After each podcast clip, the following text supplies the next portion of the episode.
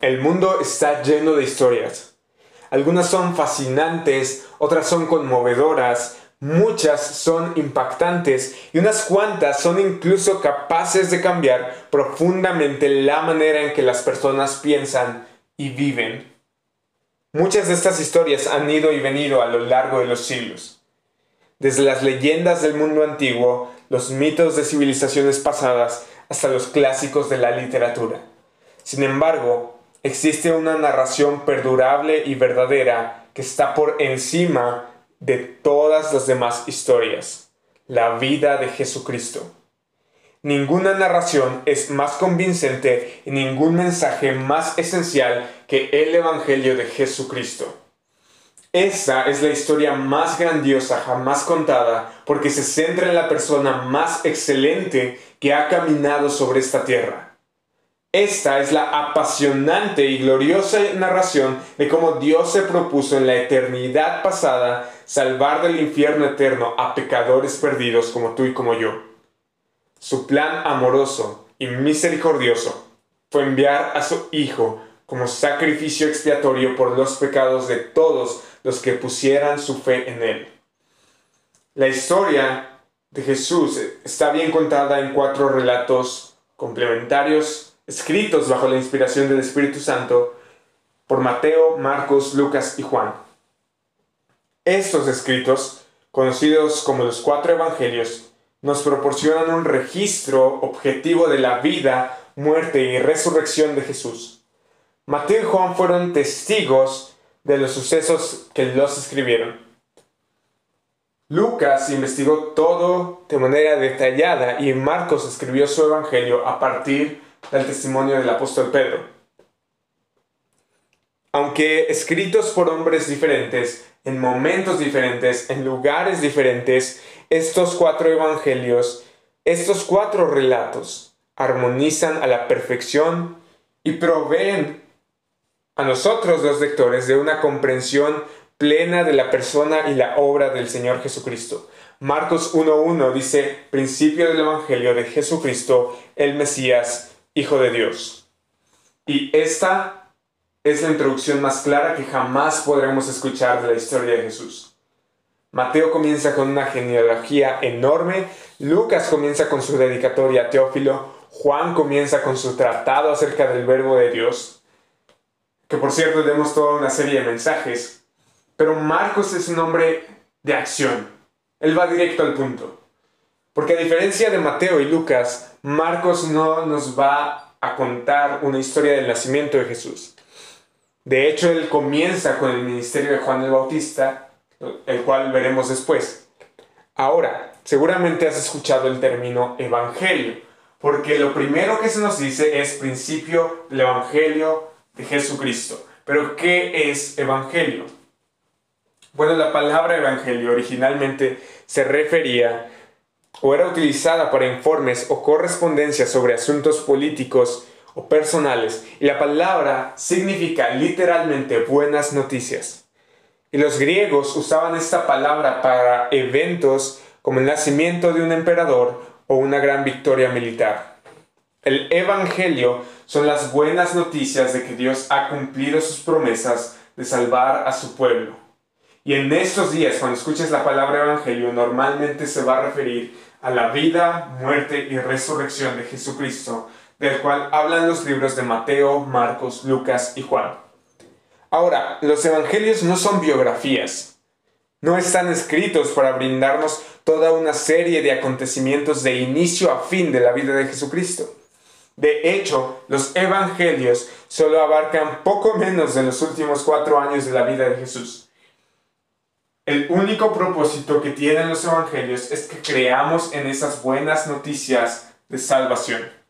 Entonces, este es el principio de las buenas noticias acerca de Jesucristo y quiero detenerme esta frase. El evangelio es de Jesucristo.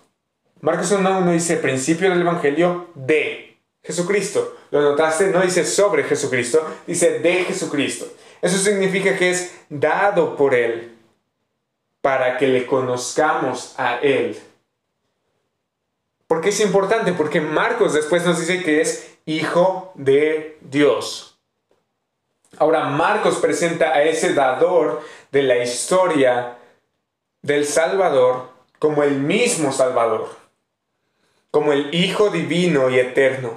Cuando Marcos dice que Jesucristo es el Hijo de Dios, es una afirmación acerca de la divinidad de Jesús y también nos muestra la relación única que tenía con el Padre. Entonces vemos que no es casualidad nada de lo que Marcos escribe aquí, pero muchos hablamos acerca de Jesucristo. Pero ¿por qué no dice principio del Evangelio de Jesús? ¿O por qué no dice principio del Evangelio de Cristo? ¿Por qué dice principio del Evangelio de Jesucristo? ¿Qué significa Jesucristo? ¿Por qué es importante? Bueno, Jesucristo viene de dos palabras, Jesús y Cristo. Jesús es la forma griega del nombre hebreo Joshua, que significa el Señor es Salvador. Y este es el nombre humano del Señor. Mientras que Cristo es un título que quiere decir el ungido y es una traducción del hebreo Meshach. ¿Y qué significa eso? Bueno, este título, en fines prácticos, pone a Cristo en su lugar como gobernante venidero del reino de Dios. Es el Mesías. Y en 2 de Timoteo 1.10, Pablo escribe también acerca de Jesús y se refiere a él como quien puso fin a la muerte y sacó a la luz la vida y la inmortalidad por medio del Evangelio. Es decir, él pone fin a la muerte a través de su sacrificio en la cruz y saca a la luz la, la, vida que estaba oculta, por eso la saca a la luz y la inmortalidad por medio del Evangelio. ¿Cómo que por medio del Evangelio? Sí, porque a través del Evangelio es que podemos conocer su muerte y resurrección y de esta forma, creyendo en esa muerte y resurrección, podemos llegar a la vida eterna. Juan 1.5 dice que la luz brilla en las tinieblas y las tinieblas no la comprendieron. Y quiero enlazar lo que dice Pablo con lo que dice Juan. Quien puso fin a la muerte Primero puso fin a la muerte, sacó a la luz la vida y dice Juan que la luz, esa luz que, que, sacó, brilla en las tinieblas y las tinieblas no la comprendieron. Y como dijimos en episodios anteriores, esa luz trae luz a un mundo envuelto en oscuridad. Nos revela un conocimiento verdadero, nos revela pureza moral y nos alumbra para que podamos contemplar a Dios. La trama del Evangelio la puedes ver como una lucha entre las fuerzas de la fe y la incredulidad, las verdades bíblicas contra la falsedad, una lucha entre santidad y pecado, una lucha entre pureza y maldad, una lucha de la luz contra las tinieblas. Y Jesús es esa fuente de luz que disipa las tinieblas. Isaías 9.2 dice, el pueblo que andaba en tinieblas ha visto gran luz. Nosotros que andamos en tinieblas, a través del Evangelio podemos ver esa gran luz. A los que habitaban en tierra de sombra de muerte, luz ha resplandecido sobre ellos. Y la luz que representa las bendiciones, presencia y revelación de Dios es el mismo Señor Jesucristo. El Señor es la luz en bendición, pero también en juicio. ¿Qué quiere decir eso? La gente que cambia su luz por la oscuridad de sus mentes corruptas va a experimentar su juicio y va a vivir en la oscuridad de la separación de Dios. Pero hay esperanza. La certeza de esa esperanza es Cristo a través de su evangelio. Cuando Él vino a esta tierra, quitó la oscuridad que había eh, en nosotros, que estábamos muertos en delitos y pecados. Ya veremos más adelante el nuevo nacimiento, pero este nuevo nacimiento a través de Jesucristo imparte vida espiritual, por medio de la cual podemos creer en Cristo, así como ver y entrar en el reino de Dios. Pero recibirle no es nada más afirmarlo intelectualmente y decir, bueno, creo algunas cosas acerca de Cristo, creo algunas cosas que me dicen mis amigos, mis compañeros, creo algunas cosas que me dicen en la iglesia. No.